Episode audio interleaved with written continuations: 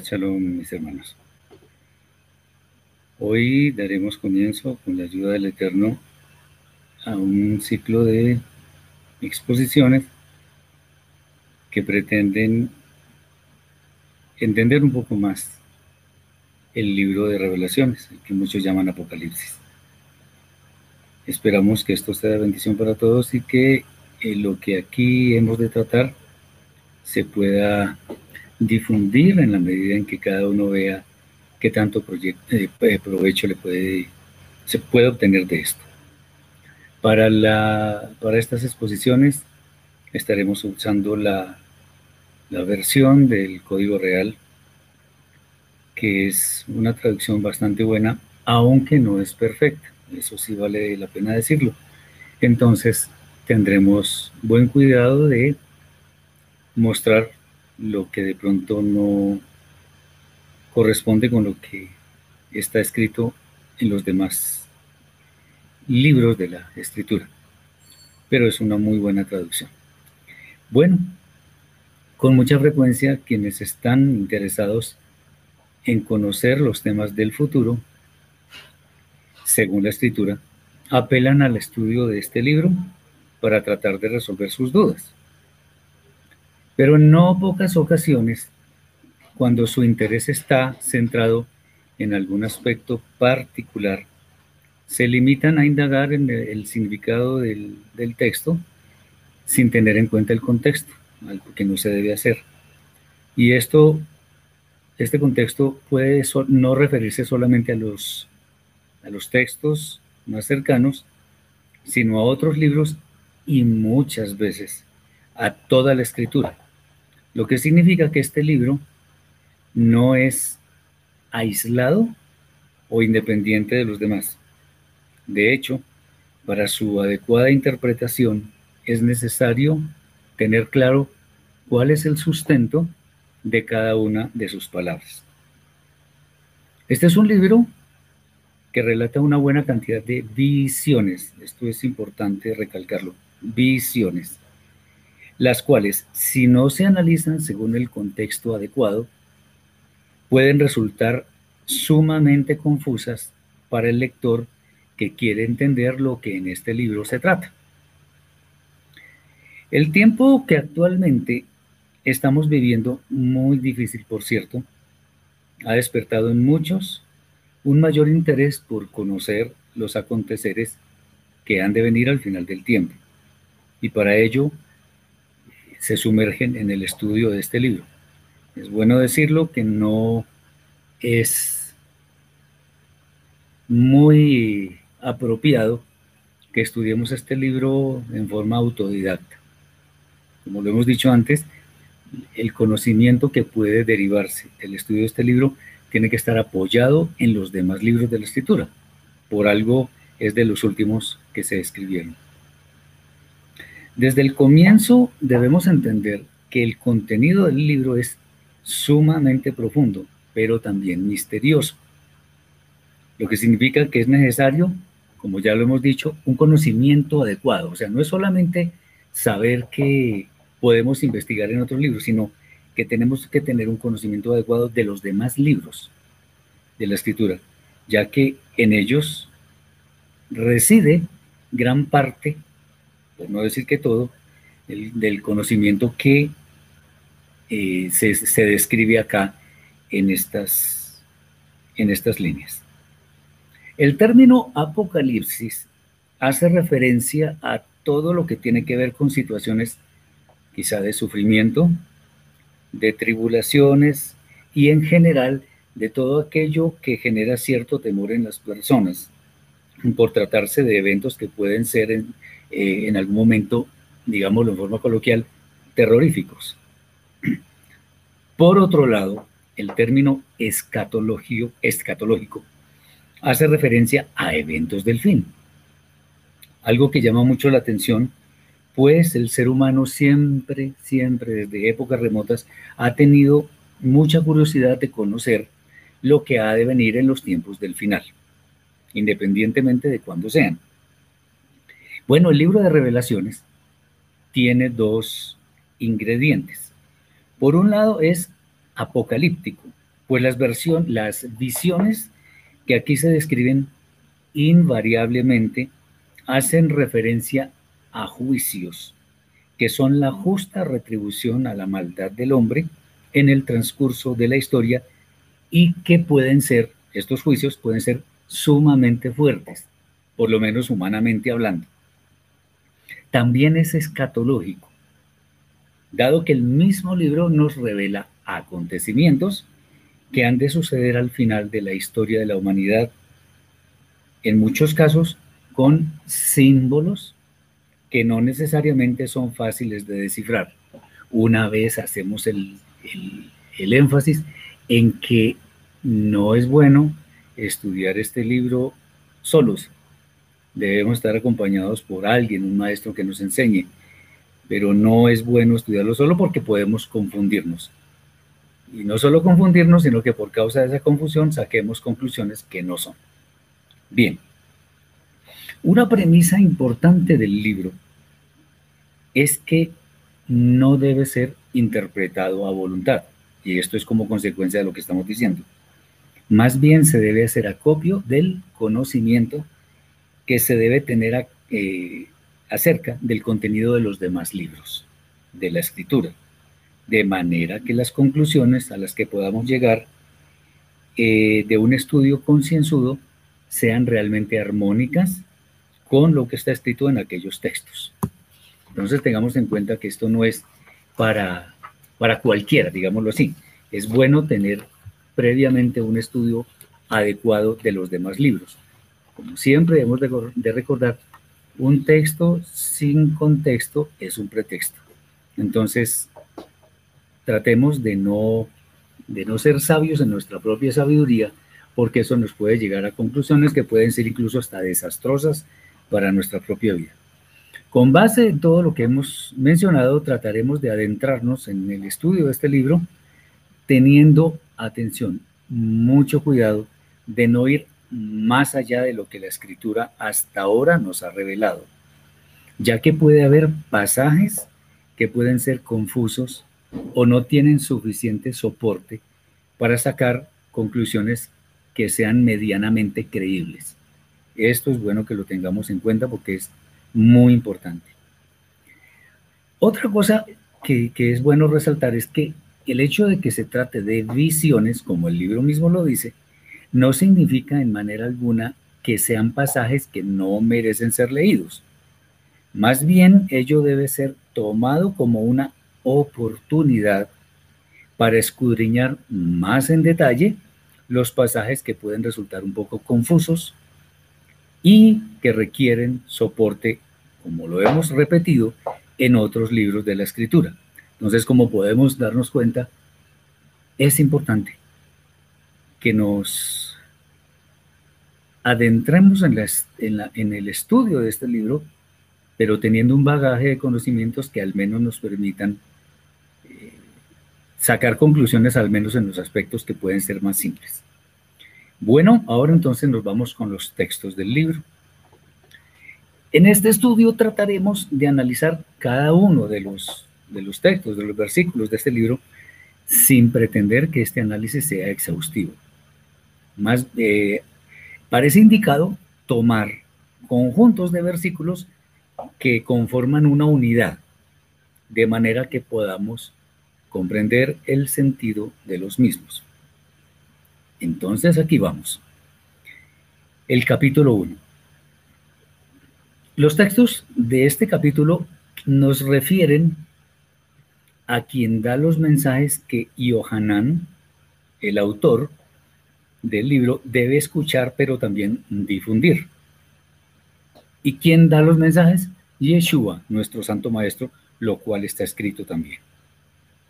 La magnificencia con la cual Yeshua es mostrado, aunque sea por medio de visiones, es una prueba de que no solamente tiene un cuerpo incorruptible, sino que tiene la autoridad delegada del Eterno para proclamar todas las palabras que en el libro están escritas. Bien, vamos a comenzar. Los versículos 1 al 3. Entrando ya en materia. Como les he dicho anteriormente, tomamos como base la versión del código real, sin querer decir que es una versión perfecta, pero por lo menos tiene cosas muy buenas, muy interesantes, que están más cercanas a lo que el sentido inicial nos quiere revelar. Versículos 1 al 3. Visiones de Elohim que fueron dadas a Yeshua Amashiach para que fuesen entregadas a sus siervos a fin de conocer las cosas que deben suceder en poco tiempo y las declaró por medio de su mensajero celestial a Yohanan, siervo suyo, quien ha dado solemne declaración de la Torah de Elohim y de Yeshua Amashiach y de todo lo que vio.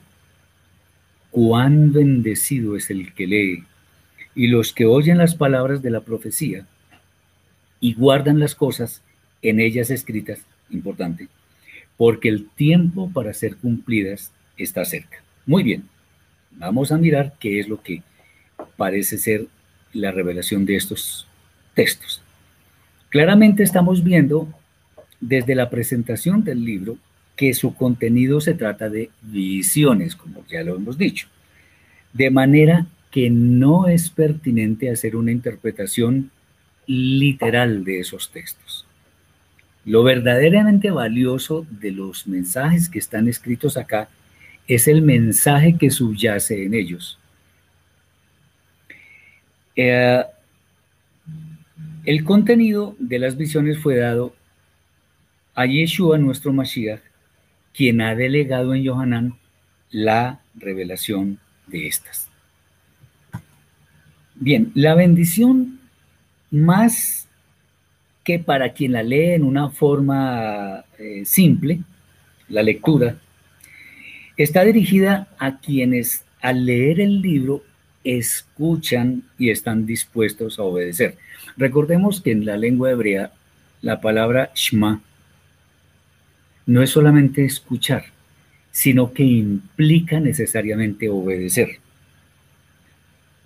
Y aquí en el libro dice que máxime teniendo en cuenta que el fin de las cosas está cerca. Al menos eso es lo que dicen las traducciones más conocidas. Es claro que muchas de las cosas que aquí se mencionan hasta este momento de la historia de la humanidad, o sea, hasta hoy en día, se han cumplido o han venido cumpliéndose. ¿Por qué se dice que están cerca? Todo el mundo dice, bueno, ¿cómo así que está cerca? Que las cosas han de que han de suceder están cerca. Si tomamos como premisa que Yeshua no miente en ninguno de sus mensajes, lo que nos queda por entender, en consecuencia, es que la idea inmersa en estas palabras es que tengamos el sentido de urgencia permanente de prepararnos en forma adecuada para el tiempo en que éstas lleguen. Entonces, si nosotros queremos poner atención a los textos, debemos tener esa urgencia, esa premura de cumplir, de leer, de meditar en ellos, como si fuera inminente el cumplimiento de todo lo que está acá. De hecho, pues hoy en día es más pertinente esas palabras de que está cerca al tiempo en que Yeshua vivió acá en la tierra por primera vez. Muy bien. Cuando sentimos esa inminencia de algún evento importante, es necesario estar preparados para vivirlo. Razón por la cual es importante considerar en este caso que la salvación de nuestra alma debe ser un asunto prioritario en nuestras vidas y debemos actuar de forma tal que pareciera que el fin está a las puertas. En el tiempo presente, casi que podemos afirmar que eso es literal, o sea que está cerca. Y esto teniendo en cuenta que las señales del fin que están anticipadas en otros libros, en los profetas, en Isaías, en Jeremías, en Daniel, en todos ellos, ah, los estamos viendo ante nuestros ojos. Muy bien, eso en línea general es lo que podría decir los primeros tres versículos.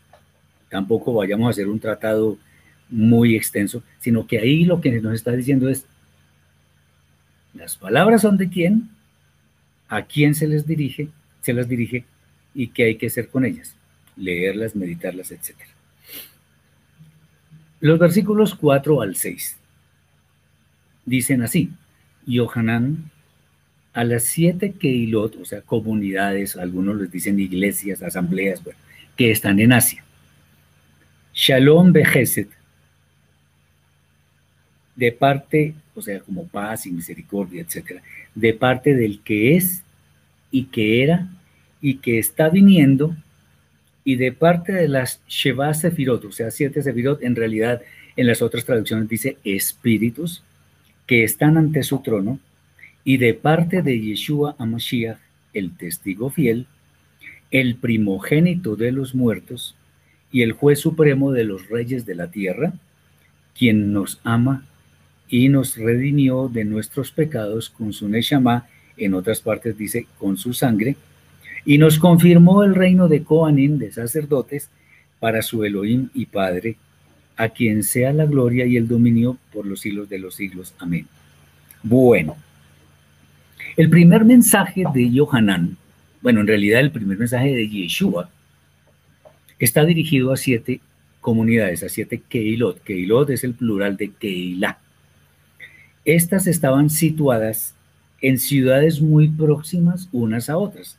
Formaban una, no sé cómo decirlo, como una media luna, algo así.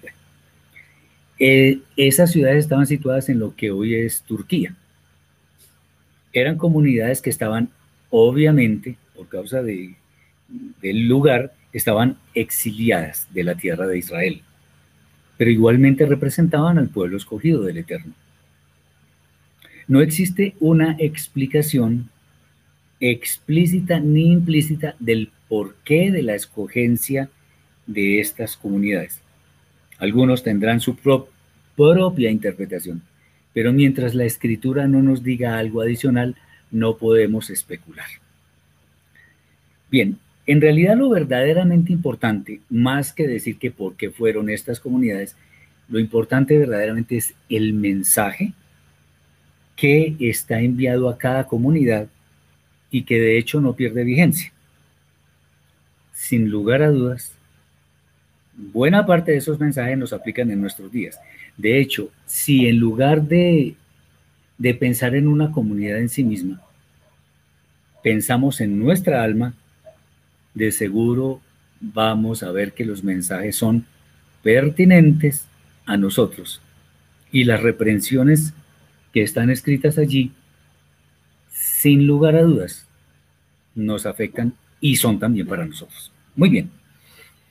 Yeshua es el testigo fiel, como está escrito allí. Dice, eh, de parte de Yeshua Mashiach, el testigo fiel, porque él demostró en su primera venida su absoluta, completa, perfecta adhesión a los decretos del Padre, sin violar ninguno de ellos.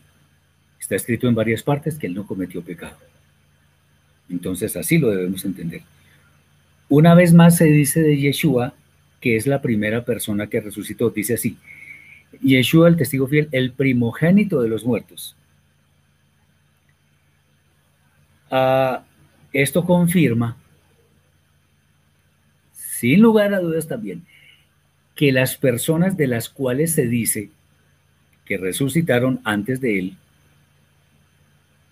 en realidad fueron devueltos a la vida sin haber muerto realmente. Y varios de ellos, como Lázaro, al que él resucitó, el hijo de la viuda de Sarfat, la niña a la que Yeshua le dice Talita Kumi, ¿se acuerdan? Entonces, todos estos no resucitaron, sino que se les hizo un procedimiento de resucitación que, a juzgar por el tiempo en que fueron realizados, también tuvieron la característica de ser milagrosos. Entonces Yeshua es el primogénito de los muertos, como está escrito en 1 Corintios capítulo 15, versículo 23, donde dice que Yeshua es las primicias de la resurrección. O sea que antes de Yeshua no resucitó nadie y hasta ahora nadie lo ha hecho, además de él. Bien, el que es, era y vendrá es el eterno, bendito sea, quien es al único al cual se le identifica con el trono. A ver, dice, de parte del que es y que era y que está viniendo, y de parte de las Sheba Shefirot, o sea, los siete espíritus que están ante su trono. ¿Quién es el rey que está sentado en el trono? El eterno, bendito sea. Él es el dueño del universo, el rey de todo lo existente, por encima de Yeshua y de cualquier persona. Entonces, el que es, el que era, es y ha de venir es el eterno. Obviamente, cuando dice que ha de venir, lo hace representado por la persona de Yeshua HaMashiach. También lo que ha de decir Yohanan es de parte de Yeshua. ¿Qué significa esto? Que inicialmente todo en realidad viene del Padre, pero delega a su Hijo unigénito, que es Yeshua Acordémonos que al Eterno nadie lo ha visto, pero su Hijo unigénito es quien le ha dado a conocer. Eso está escrito por allá en Yohanan capítulo 1, versículo 18. Bien. Y este, a su vez, o sea, Yeshua a su vez le delega a Yohanan. ¿Por qué Yeshua le delega a Yohanan? Porque actualmente esta es una razón, o sea, no, no, no podemos decir esta es la razón, pero esta es una razón que es bien interesante. Porque actualmente y hasta que vuelva de nuevo, Yeshua está desempeñando el rol de Cohen del sacerdote, del sumo sacerdote. Y esto está escrito por allá en Hebreos capítulo 4, versículos 14 y 15. Dice, porque no tenemos un sumo sacerdote que no pueda compadecerse de nuestros pecados, en fin, de todo eso. Y su función, por así decirlo, no puede ser interrumpida. No porque esto que está diciendo Johanan no sea importante, sino porque Yeshua está desempeñando un rol en este momento de Cohen Gadol para interceder por aquellos que han de alcanzar la salvación, como también lo dice la carta a los Hebreos capítulo 7, versículo 25. Bien. ¿Por qué se le llama juez supremo de los reyes de la tierra a Yeshua? Bueno, de acuerdo con la evidencia que encontramos, por ejemplo, en Matillahu capítulo 25, Yeshua como representante fiel del Eterno ha de venir a juzgar a las naciones de la tierra. Ese es solo un texto, pero hay varios más. Bueno, espero que hasta aquí esté todo claro. Bien. ¿Por qué dice el, el texto que nos confirmó el reino de Coanim, de sacerdotes? Bueno, su obra expiatoria, la obra de Yeshua, la cual es, es efectiva a quien cree en ella, esto es, siguiendo sus pisadas, las pisadas del Rebe Akadosh de Yeshua, eso nos redime de la esclavitud del pecado y nos da la sabiduría para entender la Torah correctamente, de manera que podemos obedecerla en los términos que el Eterno establece. Y Él, el Eterno, está por sobre todo lo que existe. Bien, vamos ahora a los versículos 7 y 8. Dice así, He aquí que viene con las nubes y lo verá todo ojo, y los que le golpearon, y harán lamentación por él todas las tribus de la tierra de Israel. Sí, amén. Yo soy la Aleph y la Tav, dice el eterno Elohim, el que es y el que era y el que viene, el Shaddai, o sea, el Todopoderoso. Bien, que, Yeshua vendrá en las nubes es un evento que está referenciado en diferentes libros de la Escritura. Por ejemplo, Daniel capítulo 7, versículos 13 y 14. Vamos a ver si los podemos leer rápidamente. Daniel 7, 13 y 14. Vamos a mirar. Dice así. Miraba yo en la visión de la noche y he aquí con las nubes del cielo venía uno como un hijo de hombre que vino hasta el anciano de días y le hicieron acercarse delante de él. Y le fue dado dominio, gloria y reino para todos los pueblos, naciones y lenguas, para que todos los pueblos, naciones y lenguas le sirvieran.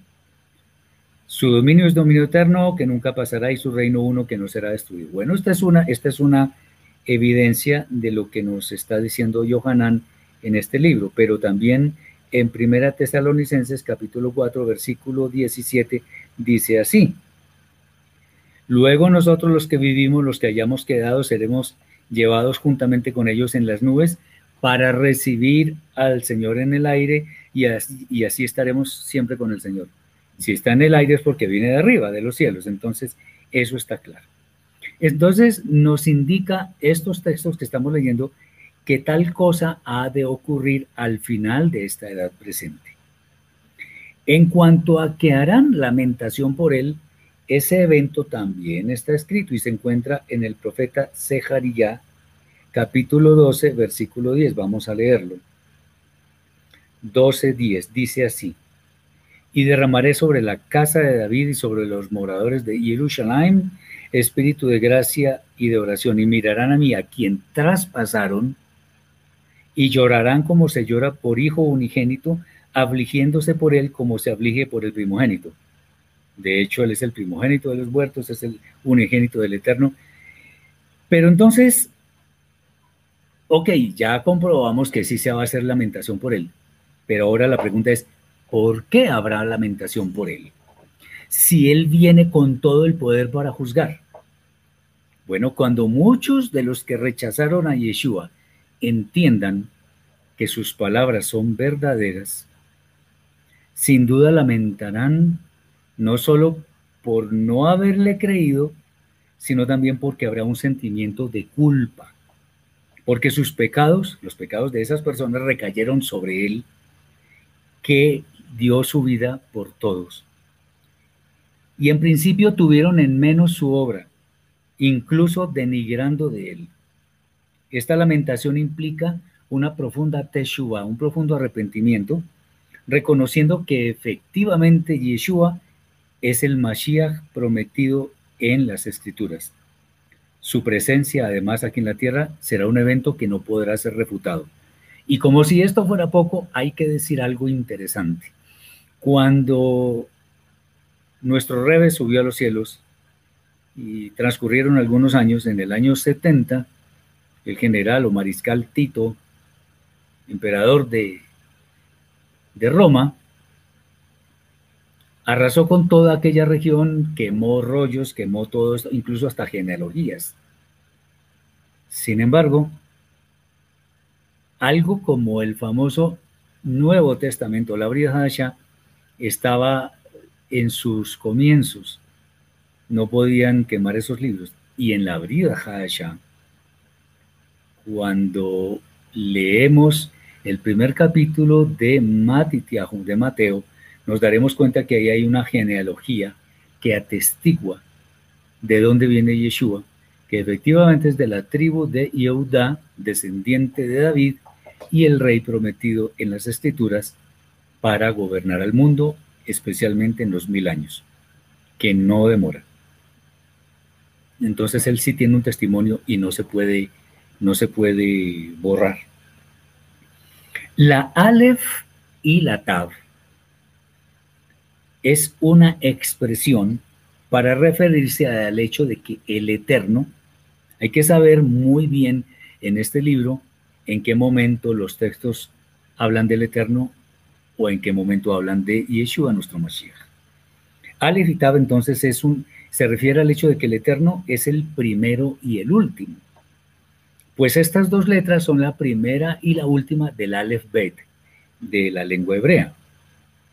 Es interesante mencionar que el primer texto de la Torah tiene la, palabra et, que se conforma por la letra Aleph y la letra Tav, que son la primera y la última. Además está en dos veces, está dos veces. Esto en cierta forma está resaltando aquí en el libro de revelaciones el mismo concepto que había al principio. O sea que al principio está escrito de Rashid Bara Elohim et Ashamaim ve et Aretz. Dice literalmente, en principio creó Elohim los cielos y la tierra. Pero si uno va a escudriñar un poco más en detalle, uno podría leer en forma figurada o en forma parafraseada tal vez, que allí dice, en principio Elohim, que es el Aleph y la Tav, la Aleph y la Tav, creó los cielos y la tierra. Más o menos eso es lo que se podría decir.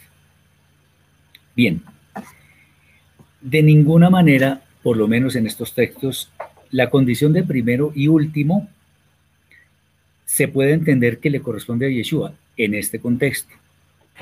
Pues él tuvo un principio conocido, vino del vientre de Miriam, mientras que el Eterno, el Eterno no tuvo principio y tampoco tendrá fin. Además es claro que el Shaddai es un atributo que solamente puede ostentar el Eterno mismo. Eh, vamos a explicar un poco esto de que el, de que Todopoderoso solamente es el Eterno. Vamos a, a demostrarlo como por un contraejemplo, por contradicción. Supongamos que pudiera haber varios todopoderosos, supongamos dos. Por definición, todopoderoso significa que todo lo puede y además que somete a todo lo demás y él mismo no puede ser sometido. Si hubiera más de un todopoderoso, digamos dos, ¿qué pasaría? Que uno de ellos puede someter al otro porque por definición de todopoderoso puede someter a todo lo demás, sin excepción. Pero como el otro también es todopoderoso, no puede ser sometido por nadie. Entonces ahí había una contradicción, lo que nos lleva a concluir que solamente existe un todopoderoso, que es el eterno, bendito sea su nombre. Muy bien. Los versículos 9 al 16, ¿qué dicen?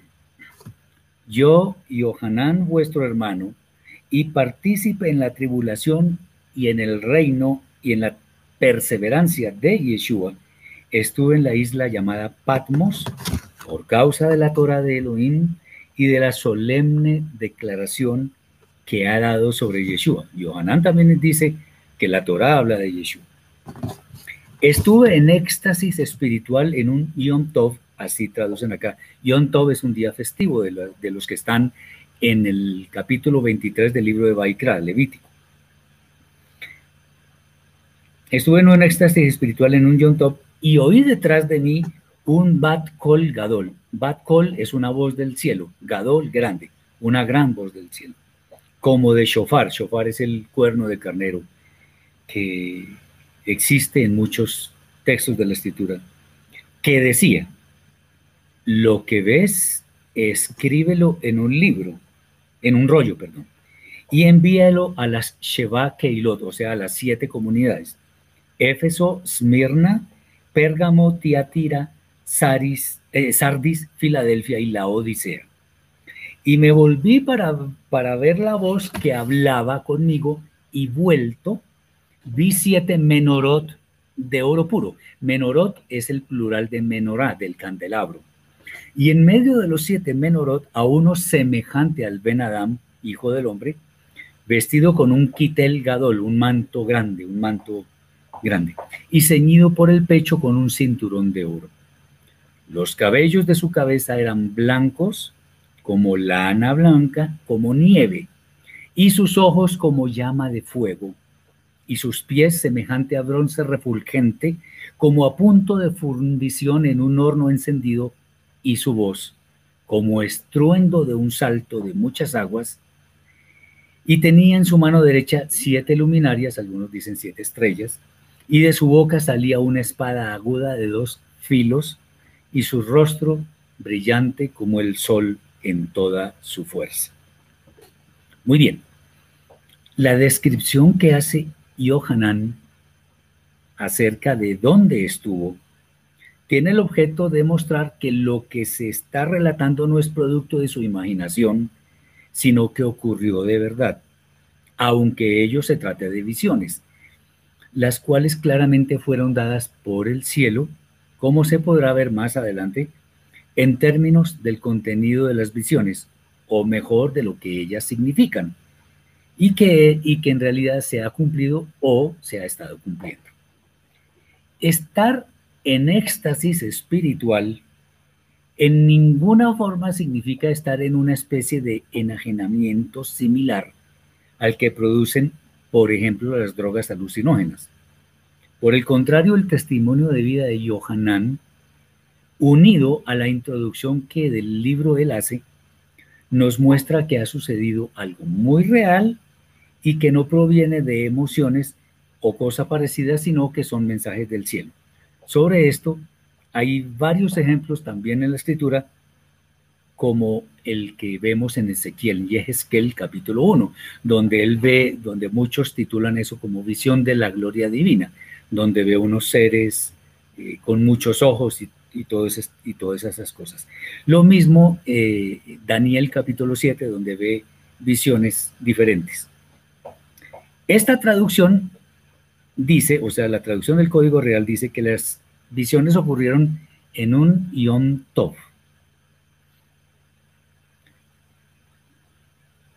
Perdón, antes contesto lo que dice Jesús.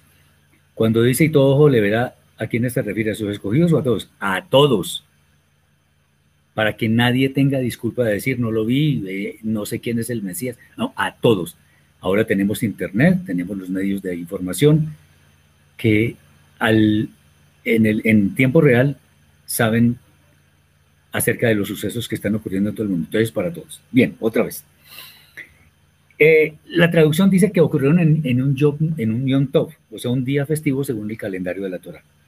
Otras traducciones dicen que ocurrió en el día del Señor, es bueno decir que este término, según lo que está escrito en varios de los profetas, este término se refiere invariablemente al tiempo en el que habrá de haber juicios terribles, juicios realmente que son temibles. Son juicios a la humanidad que vienen de parte del Eterno. Esta expresión se puede ver eh, eh, en los profetas, como habíamos dicho, básicamente para el tiempo, no un día, sino el tiempo en el cual han de sobrevenir los juicios sobre toda la humanidad. Por eso, digamos que no pareciera muy adecuado entender que estas visiones ocurrieron en, un, en el día del Señor, porque en el tiempo en que estaba Yohanan escribiendo estas visiones, no había venido evidentemente el día del Señor. Una cosa es el tiempo real de los juicios y otra cosa muy diferente, el tiempo en el cual se vio esa visión. El hecho de que se le ordene a Johanan escribir lo que ve y escucha es una muestra de que es necesario de que este mensaje sea difundido y sea meditado. No es porque si el Eterno por medio de Yeshua le dice, escriba todo esto, no es para escribirlo y almacenarlo, ¿no? Es para que sea difundido. Y esto para que quizá muchos puedan ver lo que ha de venir, de manera que también al menos por eso hagan teshuva. Al venir del cielo, podemos afirmar, o sea, el contenido del libro, que es divinamente inspirado. Muy bien. El orden en el que se enumeran las comunidades de Asia obedece simplemente a una secuencia geográfica y no espiritual. Algunos quieren alegorizar muchas de las enseñanzas que están acá y decir que es que eso va según el nivel espiritual de no sé quién. No, es simplemente una secuencia geográfica. Ustedes lo pueden ver en los mapas que, hay en diferentes Biblias o en Internet lo pueden mirar. Estas comunidades, a no dudarlo, representaban a Israel en el exilio, definitivamente. Los mensajes particulares aplican para hoy en día. Y el, ¿por qué? Porque el panorama eh, espiritual de hoy no difiere del que existía en aquel tiempo. La voz que escucha Yohanan, o sea, el Bat Kol Gadol, como está escrito en el Código Real, obviamente provenía del cielo. De hecho, Bat Kol se traduce indistintamente como una voz del cielo. Esto se puede afirmar a juzgar por todo lo que él está viendo o sea, los objetos sagrados, pero muy especialmente a alguien como el Hijo del Hombre o como un Hijo de Hombre, calificativo que Yeshua utilizó profusamente en varios libros cuando estuvo él en la tierra por primera vez. Por ejemplo, ustedes pueden ver que en Mateo capítulo 24 o 25 dice, cuando el Hijo del Hombre venga en su gloria, etcétera, etcétera. Entonces esto se refiere básicamente a nuestro Rebe. Bien. Lo que puede llamar más la atención es el hecho de que el que parece Ben Adam tiene siete luminarias en su mano, además de que su boca salía una espada aguda de dos filos, y el brillo de su rostro era como pocos, yo diría como ninguno. Este pequeño pasaje se refiere a Yeshua por varias razones. Las visiones, como se, como se comenta desde el principio del libro, fueron dadas a Yeshua, quien transmite todo a Yohanan, por medio de su mensajero celestial. Ahí se está diciendo que es de parte de Yeshua. De acuerdo con el profeta Yeshayahu, capítulo 11, Isaías, capítulo 11, versículos 1 al 5, en Yeshua reposan los siete espíritus del Eterno, que son simbolizados por la menorá, una menorá con siete brazos eh, simboliza los siete espíritus del Eterno. La menorá tiene siete brazos. Dado que son siete menorot, o sea, siete candelabros, el libro mismo nos revela que estas son las comunidades a las cuales van eh, las palabras de esta parte del libro. Todas son palabras inspiradas por la Rúa Hakodesh. Que Yeshua esté en el centro de esas menorot, de, esas, de esos candelabros, nos dice, nos habla sobre su poder para reprender a estas comunidades para que se vuelvan al camino correcto, porque el Eterno no quiere la perdición de ellas. Otro aspecto es que Yeshua siempre proclama la palabra del Eterno sin mancha. Eso lo, podemos ver en Matillahu, Mateo capítulo 5, versículo 17. Él dice, no vine para abolir la Torá a los profetas, sino que viene para mostrar cómo interpretarla correctamente. Eh, esta palabra sin mancha es simbolizada por una espada de dos filos. ¿Y cómo podemos decir eso? Bueno, por ejemplo, como está escrito en Efesios capítulo 6, versículo 17, y tomad la cobertura de la salvación y la espada del Espíritu, que es la palabra de Elohim. Pero también existe una referencia en la que de alguna manera se compara la, la, palabra del Eterno con una espada de dos filos. Esto lo vemos en Hebreos 4:12. Dice, porque la palabra de Elohim es viva y eficaz y más cortante que espada de dos filos, y penetra hasta donde se divide el mundo el, del alma y el mundo del espíritu y el de las coyunturas y los tuétanos y es efectiva discerniendo los pensamientos y las intenciones del corazón. Que salga de su boca, claramente nos está diciendo que Yeshua, con la palabra del Eterno, es el que ha de juzgar. Y esto más adelante se va a mencionar en este mismo libro de, revelaciones. También otro, otro tema es que el brillo de su rostro, el brillo del rostro de Yeshua, eh, recuerda al pasaje en el cual eh, se menciona la visión que tuvieron los Talmidim, los discípulos de Yeshua, cuando lo vieron con, Moshe y el profeta Eliyahu. lo que llaman muchos equivocadamente la transfiguración. Eso fue una visión, no fue que Yeshua se transformara. Escucharon los discípulos de Yeshua una voz que decía, este es mi Hijo amado en quien tengo complacencia, a él escuchad. Esta visión de los Talmidim, visión, estaba anticipando, por así decirlo, la gloria del Mashiach cuando vuelva a reinar y a juzgar. Pero en general, el brillo que presenta Yeshua corresponde al resplandor de su Neshama. Recordemos los tiempos en los cuales Moshe subió al monte Sinaí y después de hablar con el Eterno, bajó y su rostro resplandecía. Eso refleja un nivel espiritual altísimo, mucho más que cualquier persona del pueblo de Israel, tanto que, se tenían que, que él tenía que taparse para hablar. Bien, versículos 17 al 20. Y cuando lo vi, caí como muerto a sus pies, y puso su mano derecha sobre mí, diciendo, atención con esto que, que vamos a decir acá, lo vamos a explicar porque puede resultar confuso. Soy el primer Mashiach y el segundo Mashiach, esto es de la traducción del Código Real. El Mashiach que vive aunque estuve muerto, pero he aquí que estoy vivo por los siglos de los siglos y tengo las llaves de la muerte y del Sheol. Escribe pues, otra vez escribir, las cosas que viste y las que son y las que están dispuestas para manifestarse después de estas.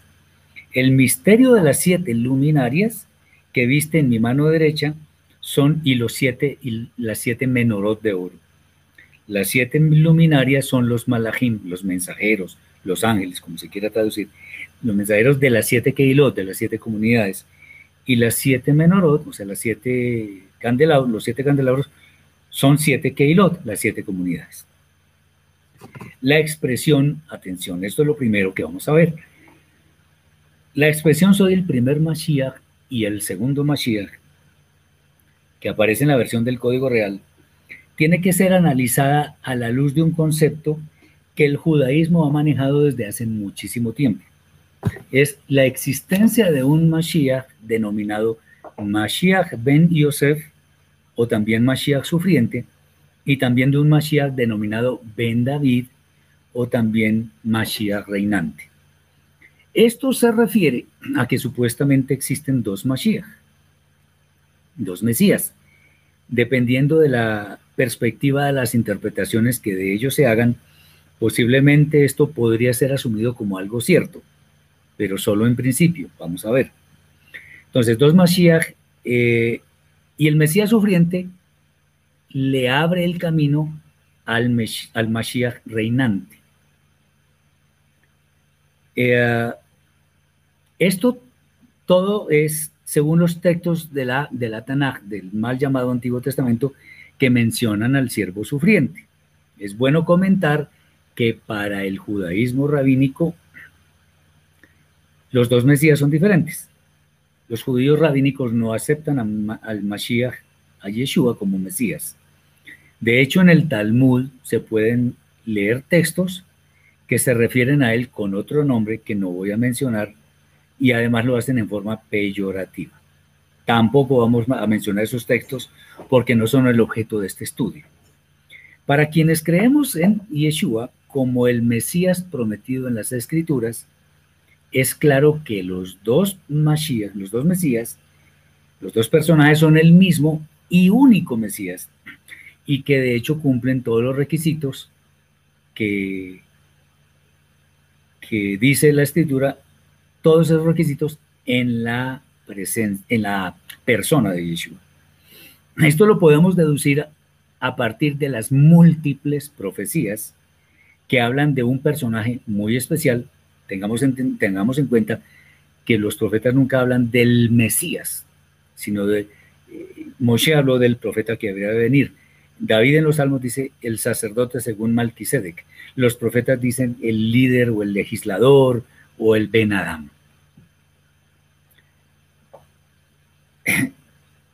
ese personaje especial no solamente habría de vivir, perdón, de sufrir por las iniquidades de toda la humanidad, sino que además desempeñaría el rol de sacerdote y finalmente vendría a reinar en forma justa, algo que este mundo necesita. En gran parte de las traducciones conocidas, el texto que estamos analizando dice simplemente yo soy el primero y el último. Por eso es que yo decía, según el contexto, eh, aquí dice soy el primer Mashiach y el segundo Mashiach. Aquí dice, en general las traducciones dicen soy el primero y el último, refiriéndose a Yeshua. Eh, el, libro básicamente está hablando de él en todo momento, como quien le da, o sea, Yeshua es el que le da la autoridad a Yohanan para difundir eh, lo que él mismo está mostrando. Además, las palabras el Mashiach que vive, pero estuve muerto, no dejan duda de quién está hablando. Que Yeshua tenga las llaves de la muerte y del Sheol no se puede confundir, atención, no se puede confundir con la doctrina que asegura que Yeshua y el Eterno son el mismo, no de ninguna, manera, de ninguna manera. Esto significa que Yeshua, como el fiel representante del Eterno, véase por ejemplo en Yohanan capítulo 1 versículo 18, que ya mencionamos, Colosenses 1, 15 y siguientes, Yohanan capítulo 14 versículos 8 y 9, entre otros, Yeshua, eh, eh, Yeshua como fiel representante del Eterno es la persona en quien el Santo de los Santos ha, delegado la responsabilidad de juzgar. Por la intimidad que él ha tenido con el Padre durante toda su vida, sin ninguna duda, sabe cómo deben ser ejecutados los juicios. Ahora, los mensajes a las comunidades. Yo creo que más de uno estaba esperando que llegáramos allí. Cuando yo estaba escribiendo esto me emocioné mucho y de verdad hay mucho por qué emocionarse porque vamos a descubrir cosas. Estos textos corresponden en general a advertencias muy serias a las comunidades de Asia, o sea, las que están en el exilio. Si todo se toma literalmente, sin duda nada o muy poco, vamos a ver que nos aplique a nosotros. Tengamos esto muy en cuenta porque eh, este es un libro muy especial que no puede ser interpretado como nos provoque. Teniendo en cuenta que estas, estas visiones deberían ser difundidas, es claro que las advertencias, a veces en tono muy severo, también nos aplican a nosotros mismos. Pues es claro que el pecado sigue imperando en el mundo y todavía nosotros no somos completamente ajenos a Él. Bien. Nuestro deber entonces es apropiarnos sinceramente de todo aquello que nos aplique y obedecer la voz del cielo, pues es urgente que nos preocupemos por nuestra santidad, ya que el tiempo del fin se acerca cada vez más. Esto no es un juego, esto es muy serio. Nos dice Simón, si en este libro se habla de las siete iglesias, ¿por qué no se mencionan las iglesias de Creta, Tesalónica, Colosenses, etcétera? ¿Por qué no? Porque el mensaje es para hacer siete iglesias. O sea, qué pena la respuesta, pero el Eterno decide cuándo se le hace un, se le da un mensaje a esto o aquello. Ahora, eh, son comunidades que de alguna forma podrían comprender todo lo que, lo que Rab Shaul predicó en esas iglesias. Además, por el hecho de que Pablo predicó, Shaul predicó en esas iglesias, pues ya les dijo suficiente como para que ellas tuvieran en cuenta lo que deben hacer. Ahora estas, a las que no había ido ninguno de los talmidim de Yeshua, era importante comunicarles ciertos mensajes, que de hecho podríamos decir que son complementarios a lo que dicen las cartas de Rab Shaul a las comunidades conformadas eminentemente por gentiles, en este caso por eh, por judíos. Muy bien.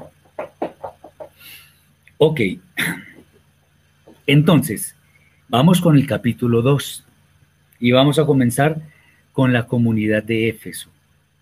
Los versículos son del 1 al 7. Capítulo 2, versículos 1 al 7. Escribe al emisario de la comunidad judía en Éfeso. Esto dice el que sujeta las siete luminarias en su diestra, Yeshua. El que anda en medio de los menores de oro, otra eh, está enfatizando que es Yeshua.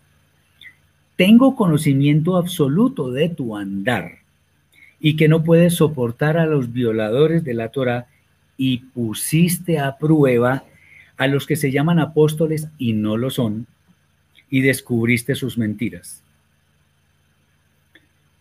y perseveras en mi Torah y padeciste persecución por causa de mi nombre y no has desmayado. Pero tengo contra ti que dejaste tu primer amor. Recuerda, por tanto, de dónde has, caído y haz teshuva volviéndote al fundamento de la alajá, ya vamos a explicar, pues si no, vendré a ti y quitaré tu menorá de su lugar a menos que hagas teshuva. Cuando digo alajá es porque así está en esta traducción. Pero tienes esto, que detestas las enseñanzas y forma de vida de los nicolaitas, los cuales yo también aborrezco. El que tiene oído, oiga que dice la Shejina a las comunidades judías en el exilio. Al que venciere, le daré a comer del Etz el árbol de vida, que está en el Ganeden de Elohim.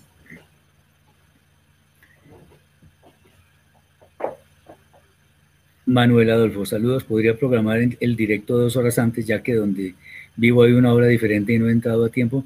Me queda un poquito difícil, pues siempre lo hacemos a esta hora, a la una hora de Colombia. Eh, no sé si existe una buena cantidad de personas que de pronto digan, o sea, sientan que es mejor a otra hora. Me dicen, pues esto tampoco es una camisa de fuerza. Eh, me comunica por el correo y ahí podemos hablar. Bien. Comenzamos. En esta comunidad se resalta el hecho de que se está en contra de quienes violan la Torah. Eso es bueno. De hecho, eso es algo que hay algo que algo que no sucede en todas las comunidades. Atención, y es que se pone a prueba a los famosos apóstoles. En muchas comunidades, es bueno decirlo, el término apóstol se aplica a quienes tienen un número muy significativo de seguidores. Bueno, en realidad los seguidores deberían ser de Yeshua, pero allá se pavonean diciendo tengo tantos discípulos o tanto, lo cual no es cierto además. Diferente, o sea, perdón, interesante es entender que apóstol nada, absolutamente nada tiene que ver con la definición que están dando en estas comunidades. Más bien eh, corresponde al vocablo shaliach de la lengua hebrea y este vocablo significa enviado. Los shaliachim no son apóstoles, son enviados y no tienen que ver con el número de seguidores en internet, en Facebook, no sé qué, no, no tiene nada que ver con eso. Los apóstoles en realidad es una deformación del término shaliach ¿Qué significa enviado. Y claro, aquí dice claramente, ponen a prueba a los apóstoles, porque muchos de ellos proclaman serlo, pero no lo son, lo cual se puede afirmar por sus obras. Aquí es donde está el asunto. Poca o ninguna misericordia hacia el prójimo, falta de sabiduría para enseñar la escritura, altivez en su comportamiento, y eso sin tener en cuenta que todo nos ha, nos ha sido dado y hay muchas cosas más. Hoy en día, y eso no es un secreto, eso lo sabemos todos, o la gran mayoría, existen muchos líderes que con vana palabrería confunden a muchos y los envuelven con fábulas, con el fin, además maligno, de obtener provecho de ellos. Para este objetivo de ellos, no les importa hacer particulares interpretaciones de la Torah, gravísimo, lo cual es un pecado gigantesco, pues no debemos añadir ni quitar a lo que el Eterno estableció en su sagrada Torah. Eso está escrito en Devarim, Deuteronomio capítulo 13, versículo 1 y capítulo 12 en las Biblias hebreas y capítulo 12, versículo 32 en las Biblias cristianas. Por eso es que eh, desde un principio enfaticé, los mensajes dados a esas comunidades nos aplican hoy en día. Y en gran manera además. Pero debemos tener en cuenta que es nuestro deber, nuestro deber, discernir a quienes enseñan la escritura.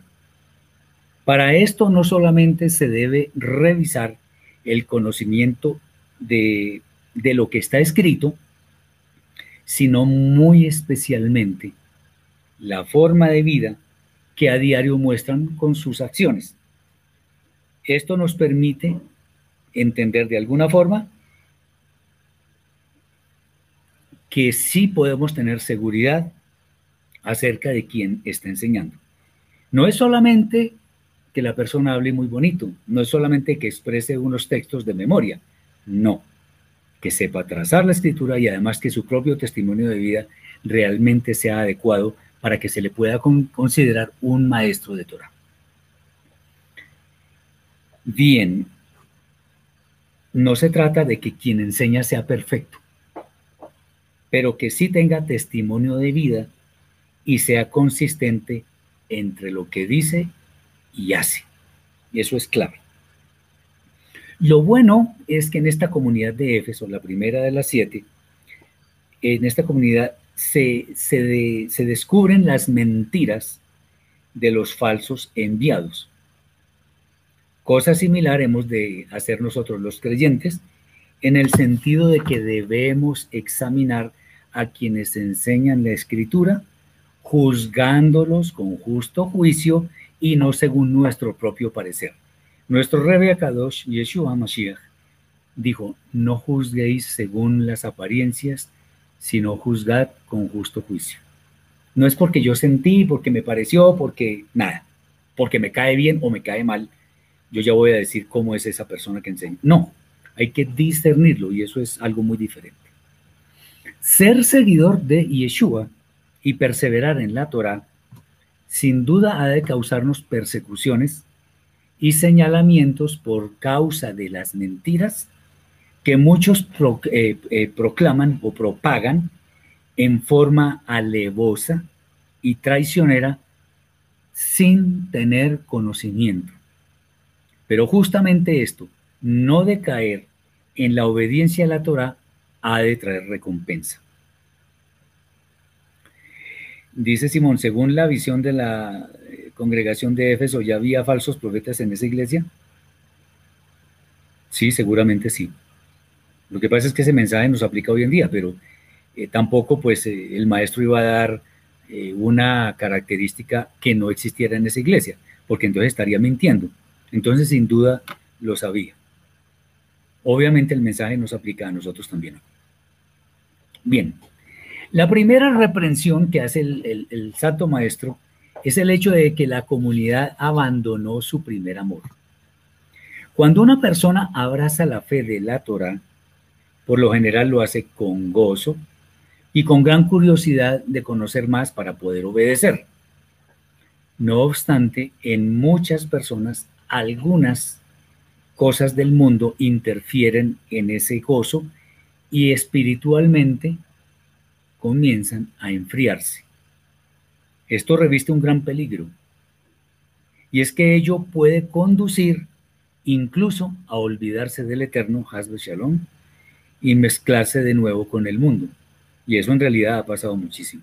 De ahí que Yeshua está instando a esta comunidad a hacer Teshuvah cuando digo esta comunidad es según lo que está escrito, pero eso a nosotros nos aplica en el día a día de nuestras vidas. Si esto no ocurre, o sea que, que la persona eh, no vuelva a su primer amor, dice Yeshua que se quitará la menorá de su lugar, lo cual implica, ojo con esto que voy a decir, perder la bendición de tener en el alma a la Rúa Hakodesh. Y esto no es menor, pues sin la Rúa Hakodesh, lo que nos queda es una vida sombría que puede ser eterna, Hasbe Shalom. ¿Qué nos ganamos, como dice Yeshua? ¿Qué gana un hombre si, se gana todo el mundo pero pierde su alma? ¿De qué le sirve? Nosotros debemos preocuparnos es por el crecimiento de nuestra alma, obedeciendo las mismos del Eterno que están establecidas en la Torah. Así de simple. Ahora, como la Rúa HaKodesh se ha derramado sobre gran cantidad de creyentes, podemos afirmar sin ninguna duda que la Torah fue escrita, fue puesta en nuestra mente y escrita en nuestro corazón. Y como dice la Torah en otro lugar, está en nuestra boca y en nuestro corazón para que podamos cumplirla. Muy bien. Ahora sí, algo que quería yo aclarar. Es importante decir que la palabra alajá corresponde técnicamente a un gran conjunto de normas que pondera mucho los temas de interpretación de la Torá por parte del pueblo judío. Sobre esto debemos enfatizar que no se trata de seguir alajá, sino Torah, la cual no podemos negociar. Tengamos en cuenta lo siguiente, Yeshua tampoco seguía alajá, él seguía la Torah. Y como sabía cómo interpretarla bien, él sabía cómo era la, obediencia al Eterno. Eh, Jesús, ¿por qué la Ruach y el Ruach? Disculpen tanta pregunta, no, para eso estamos es que Ruach es un término femenino en hebreo. Uno técnicamente no debería decir el Ruach HaKodesh, sino la Ruach HaKodesh, porque es en femenino. Muchos términos en hebreo que son femeninos, en español son masculinos y viceversa. Entonces, por ejemplo, eh, el término Shabbat, en plural se dice Shabbatot, lo cual significa que es femenino en, español uno dice el sábado, los sábados es masculino, pero allá es femenino. Entonces, no nos, no nos impactemos por esto porque la lengua hebrea tiene muchas diferencias. Muy bien. Entonces, no debemos seguir a la sino Torah. Yeshua no seguía ninguna corriente judía. Él no era ni fariseo, ni saduceo, ni esenio, ni celote, ni nada de eso. Él era un judío que practicaba la obediencia a la Torah. Cuando tenía que reprender a los fariseos, los reprendía. Lo mismo hacía con los saduceos o los demás. Él lo único que hacía era cumplir la Torah. Que muchos digan que el judaísmo de Yeshua, no, eso no era un judaísmo. Él seguía la Torah. Yo personalmente les invito a hacer lo mismo. Si seguimos una religión, vamos a ser esclavizados por normas de hombres que no nos van a permitir obedecer la Torah. Bien, Ok. La promesa de comer el árbol de la vida para el que venciere, lo cual está escrito en estos textos, significa tener vida eterna. Ahora, ¿vencer qué? Muy sencillo. Las maquinaciones del Yetzerara, o sea, de nuestra propia mala inclinación. Recordando el tema de nuestros primeros padres, el tema del pecado de nuestros primeros padres, es importante poner en relieve que ellos fueron expulsados del Gan porque no podían comer del árbol de la vida y seguir pecando eternamente. El Eterno definitivamente no tolera el pecado en su presencia. Dice Juan Carlos, ¿por qué los católicos dicen que ellos tienen la religión verdadera y los judíos y los eh, menonitas y los, y los mesiánicos y los eh, ateos y todos dicen lo mismo? Y creo que es el Shaliach Yaakov, el que dice que esta es la verdadera religión, acoger a la viuda al huérfano, hacerse de acá, eso es la verdad.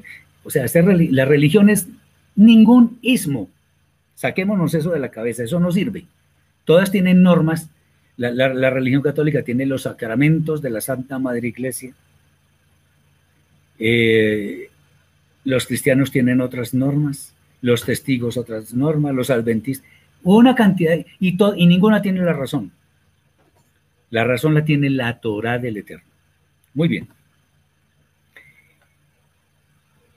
De nuevo viene una aprobación por parte de Yeshua en el sentido de que la comunidad está en contra de las enseñanzas de los Nicolaitas.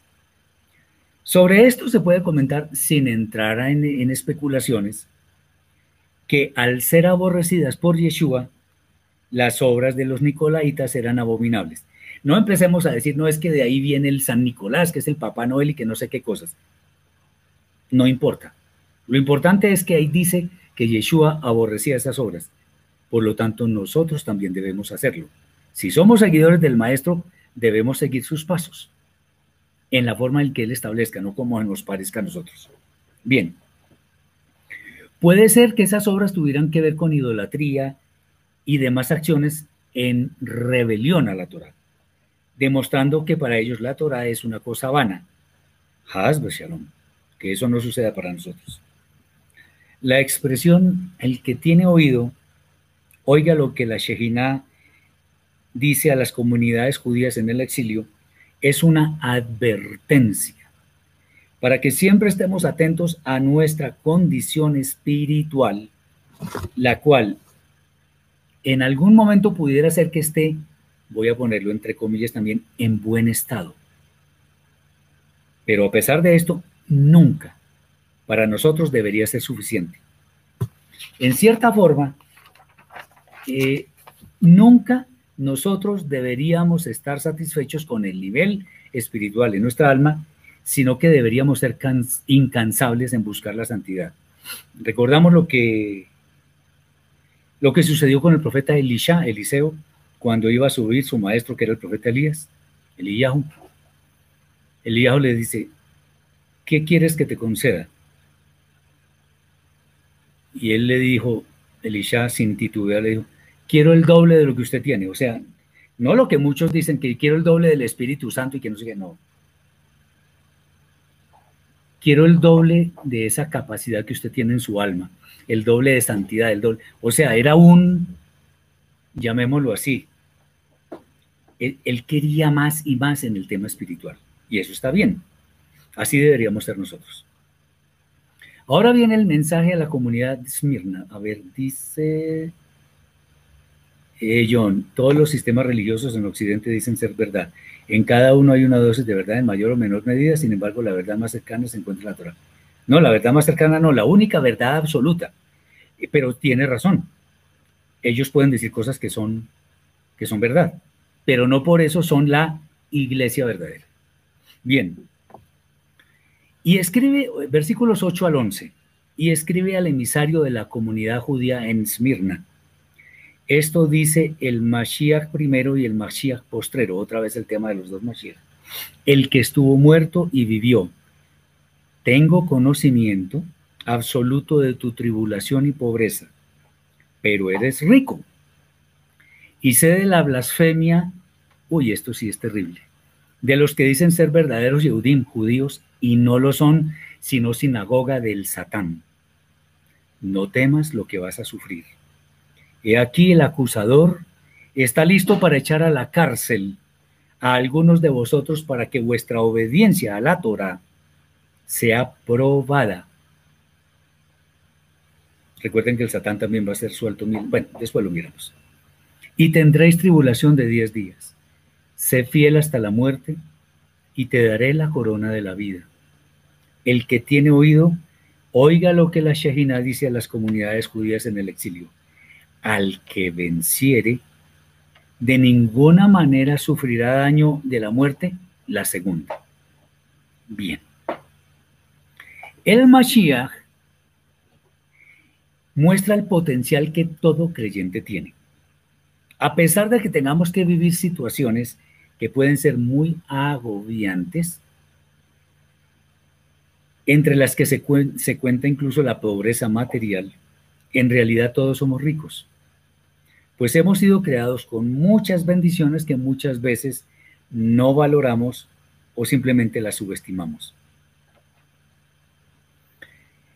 Todos los seres humanos tenemos el potencial de elevar nuestras almas, según las obras que practiquemos.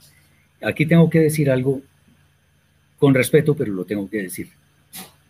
Hay personas en el judaísmo, o no, el judaísmo mismo, habla de sedacá o de oraciones por la elevación del alma de no sé quién que ya murió. Eso es abominación en la Torah. Eso no se puede hacer. En ninguna parte de la Torah, de la Torah, de toda la escritura, dice que nosotros pecadores podemos elevar el alma de alguien. Eso es imposible. Mucho cuidado con esto. Eh, en la práctica, lo que debemos asumir es que somos ricos nosotros lo cual no está referido en términos materiales necesariamente. Además, el Eterno siempre nos ha beneficiado con abundancia. Nada más la vida que tenemos es una muestra de que somos ricos. Muy bien. De hecho, déjenme decirles que hay personas tan pobres que lo único que tienen es plata, dinero. Después de esta declaración, viene una fuerte reprimenda a muchos hipócritas, pues afirman ser judíos verdaderos, pero en realidad lo que hacen, ojo con lo que voy a decir, lo que hacen es mostrar una fachada muchas veces cargada de falsa piedad. Esto realmente es muy peligroso para nuestra alma, peligrosísimo. Porque lo que importa es no es lo que importa no es lo que mostramos a los hombres, sino lo que le mostramos al Eterno bendito sea. Fíjense ustedes que Yeshua cuando, por ejemplo, nos dice que cuando oremos lo hagamos en nuestra habitación solos, cuando ayunemos que nadie se dé cuenta. O sea, que la izquierda, la mano izquierda no sepa lo que está haciendo la derecha. No proclamemos nuestras obras, eso no, no sirve. De hecho, el, versículo que yo menciono tan repetidamente en mis charlas es eh, Gálatas 1.10. ¿Queremos agradar a los hombres o al Eterno? Tengamos mucho cuidado. Jorge nos dice que en el Sidor hay una razón por el alma de un hombre o una mujer fallecida. Acabamos de decirlo, eso está, no está mal, está pésimamente mal. Uno no puede elevar el alma de alguien que murió. Manuel dice Aleph se refiere al primero y el último, Mashiach o algo más. No, Aleph ya lo explicamos anteriormente, que se refiere al eterno, que es el primero y el último. No tuvo principio y no tendrá fin. Bien. Eh, lo importante entonces es nuestra obediencia al Eterno, la obediencia fiel al Eterno. Obediencia fiel es lo que llamamos fe, una fe probada, fe perfecta. Esto, la fe, la, fe obediente implica obras, intenciones, motivaciones correctas.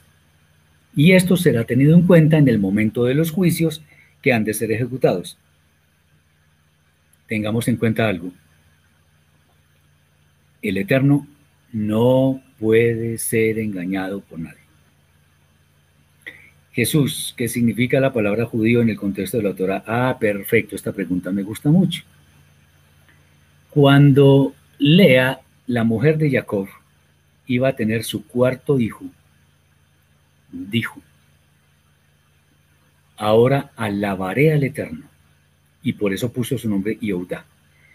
O sea, Yehudá que es el padre de los judíos, digámoslo así, o la palabra Yehuda mejor, que significa alabador del Eterno, nos está diciendo que el verdadero judío no es el que se pone una kipá, el que se deja los peyots, el que se pone gabardina negra, sombrero, no, eso no es un judío. El verdadero judío para el Eterno es el que está descrito en Romanos capítulo 2, versículo 28, y de hecho lo vamos a ver casi enseguida, ya lo veremos. Entonces, un judío es el que alaba al Eterno con sus obras, con su vida. Bien. Muchas personas ni se dan cuenta que este texto, que dice los que dicen ser judíos y no lo son, sino sinagoga del Satán, creen que eso no es para ellas. Hay quienes pregonan su condición de judíos. Yo soy judío. Yo hice conversión en no sé dónde y realmente no son judíos. De acuerdo con lo que dice Raf Shaul, que ya lo vamos a ver, el judío verdadero se enfoca en obedecer al Eterno como su primera prioridad. Existen muchos procesos de conversión al judaísmo rabínico, lo cual inevitablemente viene con eh, algo que es exigible, que es apostatar de la fe de Yeshua. Esta es una falta grave en extremo, pues Yeshua es la muestra de que el Eterno se preocupa por la salvación de la humanidad. No obstante, son pocos quienes, no son pocos, mejor, son bastantes personas quienes anhelan esa conversión al rabinismo independientemente de las exigencias que tengan que cumplir. Es bueno decir que Yeshua no se anda con rodeos. Para quienes proclaman que son judíos, pero no lo son verdaderamente, el maestro dice que son realmente la sinagoga del Satán. Esta es una grave acusación, pues quienes quieren vivir solo una apariencia de ser judíos, en últimas están sometidos a las maquinaciones del Yetzer de la mala inclinación, haciendo a un lado lo que el Eterno demanda. Grave cosa. Muy bien, apostatar y pagar mucho dinero. De hecho, las conversiones que dicen ellos que son, además le añaden el término kosher, cuestan un montón de dinero. Lástima. Bien. Por esto entonces ahora sí vamos oportunamente a mencionar las palabras de Rab Shaul en torno a quién es el verdadero judío. Vamos a tomar Romanos capítulo 2 desde el versículo 17 hasta el 29. Dice así, he aquí, ojo con esto, porque esto, esto le llega directamente a quien está hipócritamente predicando, proclamando que es judío sin serlo. He aquí tú, tú que te identificas como judío y te apoyas en la ley y vives alabando por ello a Elohim y conoces su voluntad e instruido por la ley apruebas lo mejor y confías, ojo, confías en que eres guía de los ciegos, luz de los que están en tinieblas, instructor de los indoctos, maestro de niños, que tienes en la ley la sustancia del verdadero conocimiento y de la verdad. Tú pues que enseñas a otro, ¿no te enseñas a ti mismo? Tú que predicas que no se ha de hurtar, hurtas. Wow. Tú que dices que no se, que no se ha de adulterar, adulteras. Terrible. Tú que abominas a los ídolos, entras al templo ebrio. Tú que te jactas de la ley, con infracción de la ley, deshonras a Elohim. Porque por judíos como estos, el nombre de Elohim es blasfemado entre los gentiles por causa de vosotros, como está escrito. Pues en verdad la circuncisión aprovecha si obedeces la ley pero si eres transgresor de la ley, tu circuncisión se transforma en incircuncisión. Si pues el incircunciso obedeciere las obras de la ley, las ordenanzas de la ley que le son impuestas, no sería no será tenida su incircuncisión como circuncisión. Y el que físicamente es incircunciso, pero obedece perfectamente la ley que aplica a ellos, te juzgará a ti, a ese que se cree judío, que teniendo el rollo de la Torá y habiendo sido circuncidado, eres transgresor de la ley. Atención. Pues el judío verdaderamente no es simplemente por apariencia externa, ni por gloriarse en la circuncisión que se hace exteriormente en la carne, sino que es judío auténtico el que lo es en lo interior. Y la circuncisión más importante es la del corazón espiritual más que literal, la alabanza del cual no viene de los hombres, sino de lo Clarísimo. Claramente lo, lo externo es lo de menos. Lo que verdaderamente importa es lo que hay dentro de nuestra alma y que se transforma en las obras que el Eterno quiere que hagamos.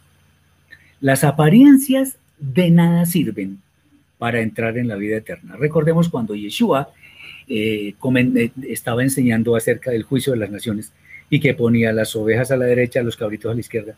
De ninguna manera le dijo a, los, a las ovejas que vengan benditos de mi Padre porque ustedes se, vestían como judíos, tenían el mejor sidur.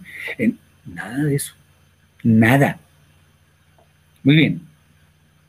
Las apariencias no sirven de nada para entrar en la vida eterna. De ahí la fuerte reprensión del Santo Maestro.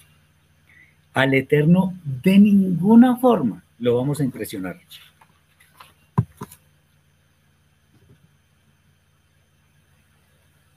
Menos si nosotros tratamos de hacerlo con apariencias. Yeshua sabe esto muy bien y de ahí sus palabras. El Rebe nos anima a que no temamos si vienen sufrimientos. Todo ello es para nuestro bien, pues de esta manera nuestro carácter será probado para que demostremos a quién seguimos y a quién estamos dispuestos a obedecer. Eh, Marcela dice que si estas siete comunidades tienen que ver con la época de la Inquisición, no. La época de la Inquisición fue por allá en la Edad Media y se reflejó después empezando ya la, eh, el Renacimiento y todo eso. Eso era de la Edad Media, pero, pero puede aplicar. Esto, son reprensiones para todas las épocas. Y Yeshua nos dice que no temamos si vienen sufrimientos. Todo ello es para nuestro bien, pues de esta manera nuestro carácter va a ser probado. El Eterno prueba a sus instrumentos.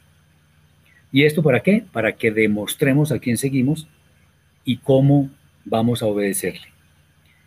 No podemos saber en forma anticipada cómo hemos de, ser probados, pero sin duda va a ser para bien.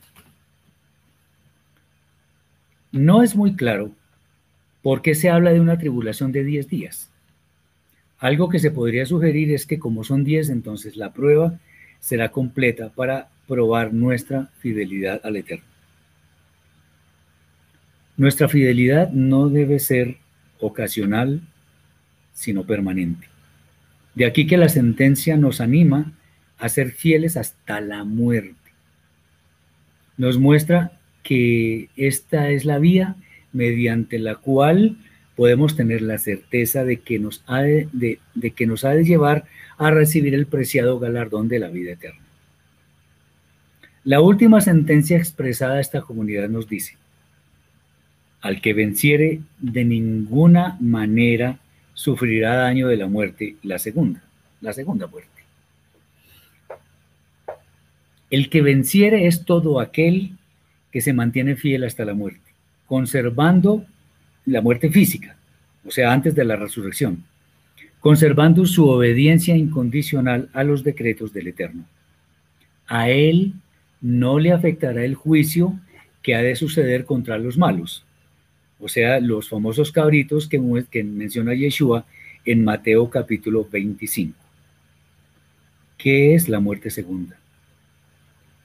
¿Acaso es que se puede morir dos veces en contradicción con lo que está escrito en Hebreos 9:27, que dice, y de la manera que está establecido para los hombres que mueran una sola vez y después de esto el juicio?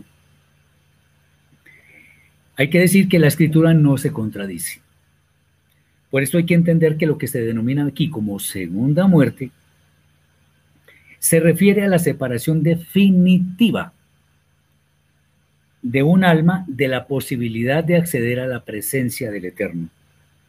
No se trata de lo que llamamos normalmente muerte física, sino de algo mucho peor, pues ello solo se relaciona con tristeza, angustia, sufrimiento y soledad permanentes, que muestran que alguien en estas condiciones en la práctica no tiene vida.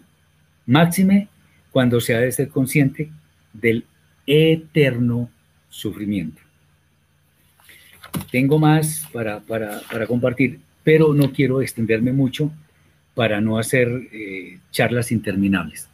Por aquí podemos dejar hoy, pero con la ayuda del Eterno, esperamos seguir en los siguientes días de Shabbat a la misma hora eh, con este tema del libro de revelaciones que es interesantísimo, es actual y mucho de lo que está escrito ahí nos aplica a nosotros directamente, a nuestra alma. ¿Qué nos queda por sugerir? Seamos fieles al Eterno, seamos fieles a, lo que está escrito en la Torah y sin duda nos va a ir bien. Una última pregunta que dice acá.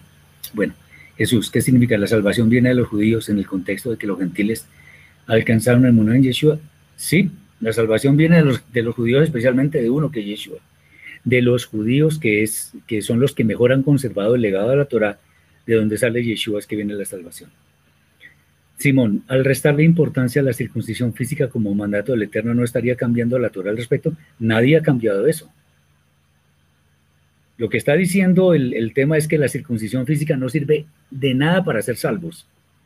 Lo que sirve es la circuncisión del corazón, pero quien sea israelita en la sangre tiene que circuncidarse. No es que se esté cambiando la Torah ni se esté añadiendo o quitando, sino que hay que poner los temas en la importancia que, que merecen. El israelita en la carne debe ser circuncidado porque eso está escrito.